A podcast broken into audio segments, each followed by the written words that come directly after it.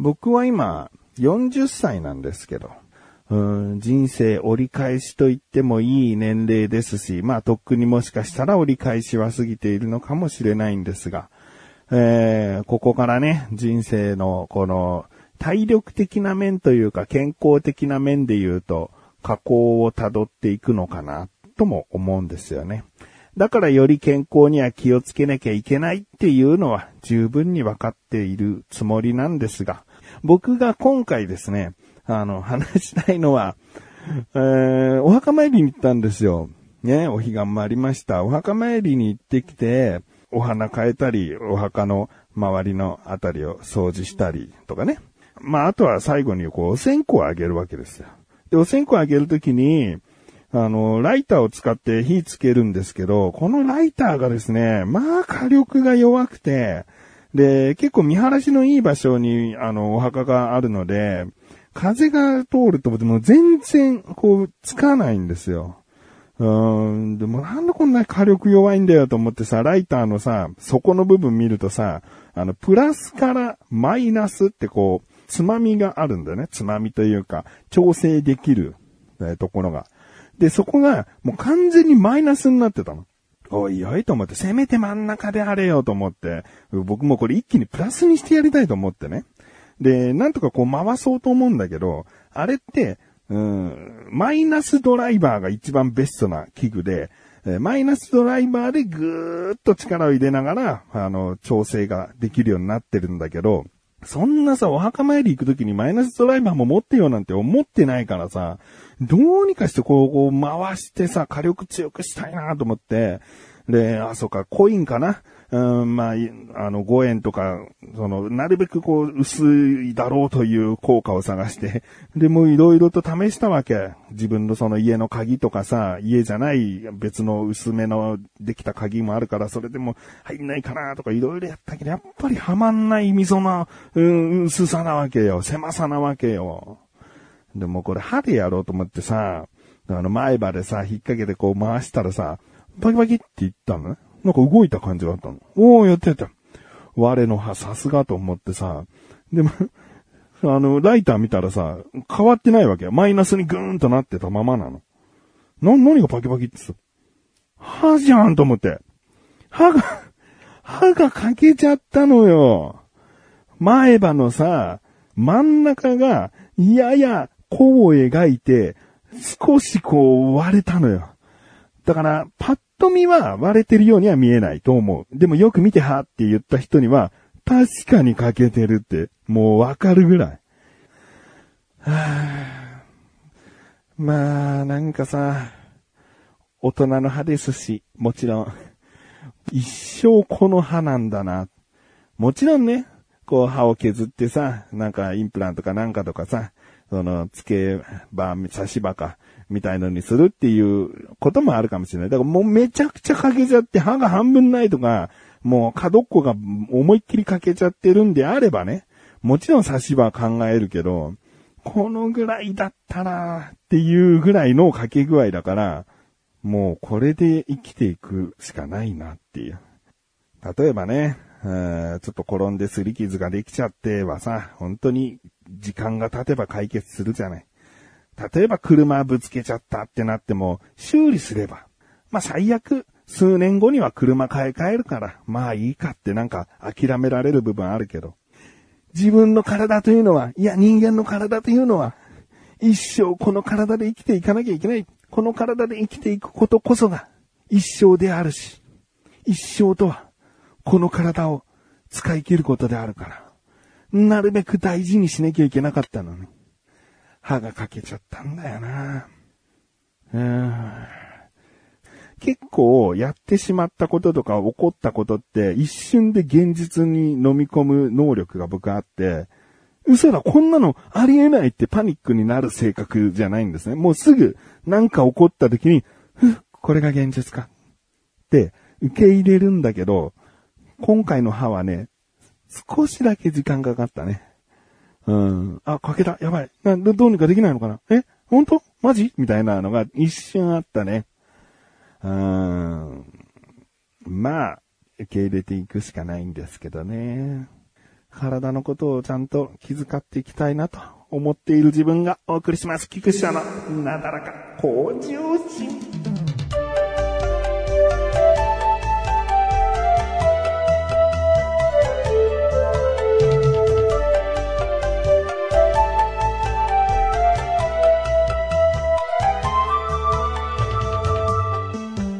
の、ツイッターでですね、とある動画に出会いまして、で、もう先に言ってしまうと、東京ガスさんの WebCM なんですね。えー、まあ、1分ちょっととかなんかそれぐらいの長さの CM なんですけど、オチは東京ガスがあなたの身近な生活に、えー、ありますよ、みたいな、えー、そういったガスの CM であるんだけど、東京ガスさんの CM って結構過去にも、いや、ガスそこまで関係ないやんっていう、でも素晴らしいストーリーの CM が多いらしいんだよね。で、最近上がった東京ガスさんの CM で、推し活編っていうのがあってですね、推し活っていうのは、まあ、要は自分の好きなアイドルの推しですね。推しを応援する生活、推し活だと思うんですけど、この CM を見てですね、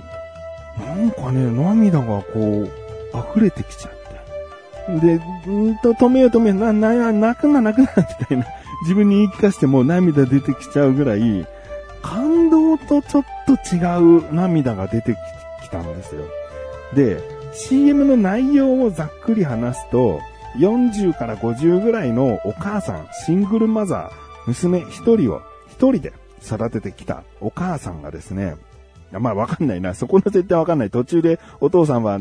お亡くなりになったのかもしれないしね。えー、生まれてすぐ、こう、お父さんがいないってわけじゃないかもしれないんだけど、まあまあ、あの、母子家庭ということで、娘さんが一人いて、40過ぎのお母さんが主人公で、で、そのお母さんはタクシードライバーをしてるんですね。で、とある日に休憩中にテレビ、こう、タクシーの中の、あの、テレビを見てたら、恋をしたかのような魅力的なアイドル、とある男性と出会ってですね、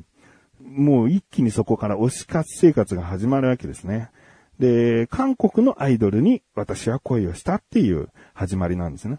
で、どんどんどんどんのめり込んでいって、娘さんがいい年して、つってちょっと呆れられながらも、もう、どんどんどんどん夢中になるから、ね、この写真見て、とかさ、お風呂入ってる娘にこう写真を見せようとしたりさ、韓国語を習い出したりとかさ、韓国の、韓国関連のケーキ屋さんで、えー、一人でこうケーキ食べたりとか、うん、で、そういったなんかもう、よりこう、なんだろうな、韓国のアイドルだから韓国の文化に触れたいっていう思いでいろいろな行動をこう起こして、どんどんどんどんのめり込んでいくんだけど、韓国語とかをさ、勉強してるもんだから、タクシーの仕事として韓国人の人が乗ってきた時に、その韓国語で接客ができたりするようになって、で、とある日に、その、韓国で行われるライブのチケットの抽選が当たった。で、もう一人でさ、こうガッツポーズしてさ、で、そこから、こう、ライブに向けてね、うちわとかさ、作ったりして、で、応援グッズとかを手作りでこう作っていくわけ。で、それができたよ、つってさ、娘にこう見せてさ、娘が、もう逆に羨ましくなってきてよ、みたいな。なんか、呆れプラス、少し応援みたいな感じになってきて。で、もうね、こういったご時世だからさ、タクシーで乗せたお客さんがさ、もう咳とかしてるとさ、お母さんとしてはさ、韓国に行く予定があるからさ、もう必死にこう予防して、マスクしっかりしなきゃみたいな。だけど、そのライブ、まあ直前に熱が出ちゃって、コロナかインフルかになっちゃって家で寝込むと。で、もう私はおしまいだ、つって、ううううつって、寝ながら泣いたりするんだけど、娘さんが、まだ推し生活始まったばっかりじゃんと、こう励ましたりする。そして娘がガスを使ってお母さんに料理を作ってあげるっていう CM なんです。このなんて言うんだろうな、ななんかその CM のいいなと思うところは、その娘の心情がだんだん応援に変わっていったり、同情に変わっていったりするところではあるんだけど、そこがいいなと思うんだけど、なんか、もう、あの、40過ぎからの、その人生って、こういうことが充実した人生なんだなって思わされたんだよね。うん、なんか別に40だからっていうのは、あの、あんまり強く言うつもりはないんだけど、人生って、その、何も誰もが、人に認められたり、仕事でいい成績を収めたり、大金持ちになったり、なんかそういうことが人生の目標として生きていくことが充実した人生じゃないぞって思ったんだよね。お母さんは母子家庭で一人で娘を育ててきてタクシーの運転手の仕事をしながら、あんなにいい子に育て上げられたっていうことは、よほど頑張ってきたんだと思うんだよね、そこまで。娘さんはちなみに高校生ぐらいの設定だと思うんだけど、だから、一生懸命こう、娘を育ててきた中に、自分が夢中になれる趣味に出会って、で、いつしか娘もそれを応援してくれるぐらいの、うん、熱が入った趣味となったわけなんだけど、そういったことに、その、周りの人は、もしかしたら冷ややかな目で見る場合もある。いい年してって娘が最初に思ったように、他人は、うん、何やってんだろこいつって思うことってたくさんあるかもしれないけど、でもそんなのって充実した人生の中に全然関係なくて、自分がいかに楽しんだり夢中になったりすることこそが充実した人生を送れたって思える時なんだろうな。お母さんはいつか韓流アイドルにハマる推し活生活っていうのは、秋が来るのかもしれない。終わりが来るのかもしれないけど、人生を振り返った時に、その時期って自分にとってすごいいい時期だったって絶対に思えるはずだし、なんかそういう人たちで世界は回ってるんだぞっていう、なんか一部の一部を見たんだけど、そういうことでいいよね、人生っていう励まされ方をしたんだよね。うん。まあ僕は推し活なんて経験はないんだけどね。いいなぁと思って涙したって感じなのかな。うん。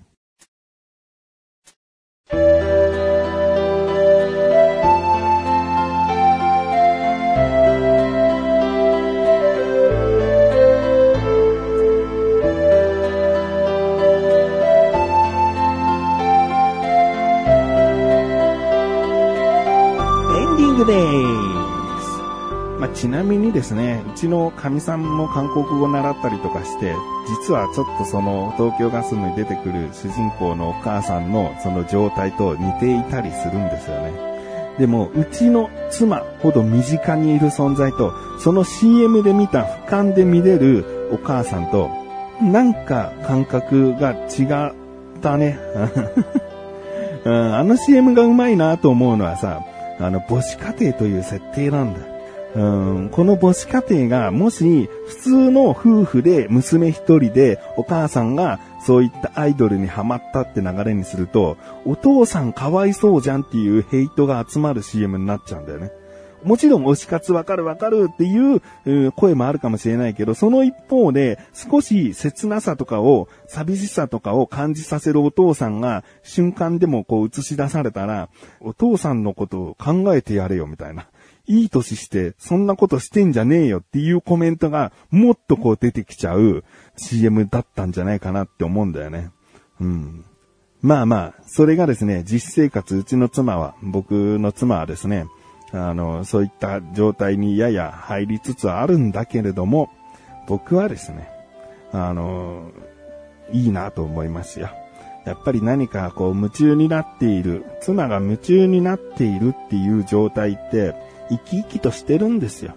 ね、それを旦那として寂しいとか切ないっていう思いはそんなにない。うん、楽しく、この家族の中で一人一人が楽しく生きていれば、僕はすごく、満足なんで、えー、まあまあ、あのね、あの家族を持った人だったら大体そういった気持ちわかるんじゃないかなとは思うんだけどね。うん、まあとにかくいい CM を見れましたね。えー、気になるという方は僕ツイッターであのリツイートというか貼っておきますので、えー、見てみてください。あと検索東京ガス CM でもう全然出てくると思います。ということでなだらかご女子は毎週水曜日更新で、それではまた次回お会いで菊池勝利したメガネとマネでもあるよ。お疲れ様です。